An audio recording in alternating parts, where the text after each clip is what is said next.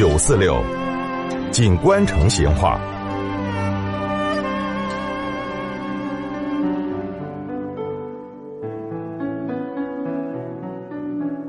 听众朋友，老成都呢，一般都把理发喊成剃头哦，把那个理发师呢喊成戴证儿，把理发店呢就喊成戴证儿厂子。在很多这个街道高上，除了固定的这个戴证儿厂子而外呢，还有些可以流动的剃头的担子。民国初年哈，那个剃头担子最集中的地方，一般呢就在啥子东西南北四个城门的这边。以及那个东教场跟城隍庙后头，当然还有一些剃头匠挑起那个担子呢，他就不固定的流动在一些偏街皮巷。那么今天我们就来摆一下这些剃头匠的龙门阵。一副剃头挑子就是这些剃头匠的全部的家当了。一根扁担，一头呢挑个长方形的带抽抽的那个小柜子。那个小柜子呢，做得又像根板凳儿。其实哈，剃头的时候人也可以拿来坐的。这个柜子这边呢，还有三四个带铜扣扣的那种抽屉。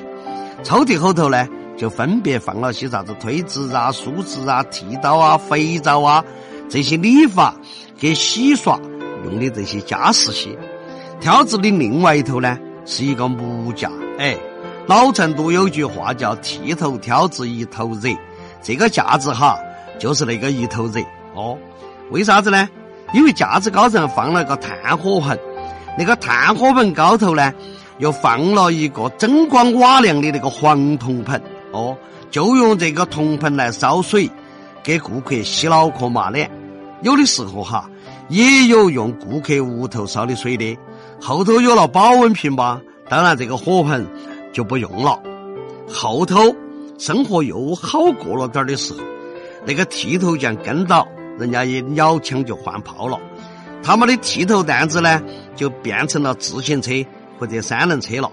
平时就用车子拉起理发工具，给啥子座椅啊、脸盆啊、水壶啊这些，找一块干净宽敞的地方，白围布一抖，拿起推子跟剪刀就开始便民服务了。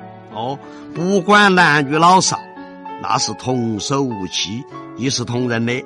这个手艺好点的哈，哎，除了给人刮脸洗头，还可以端脑壳、整按摩。这个一师傅子下来，哎，最多人家也就收你个三五元钱。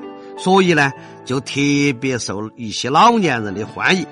这阵吧，哎，那个走街串巷、到处吆喝搅脑壳的这个剃头担子嘛，已经看不到了。当然了。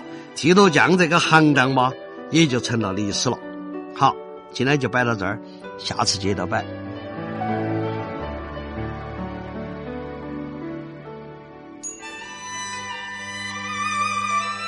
成都的味道，耶，硬是有点长哦。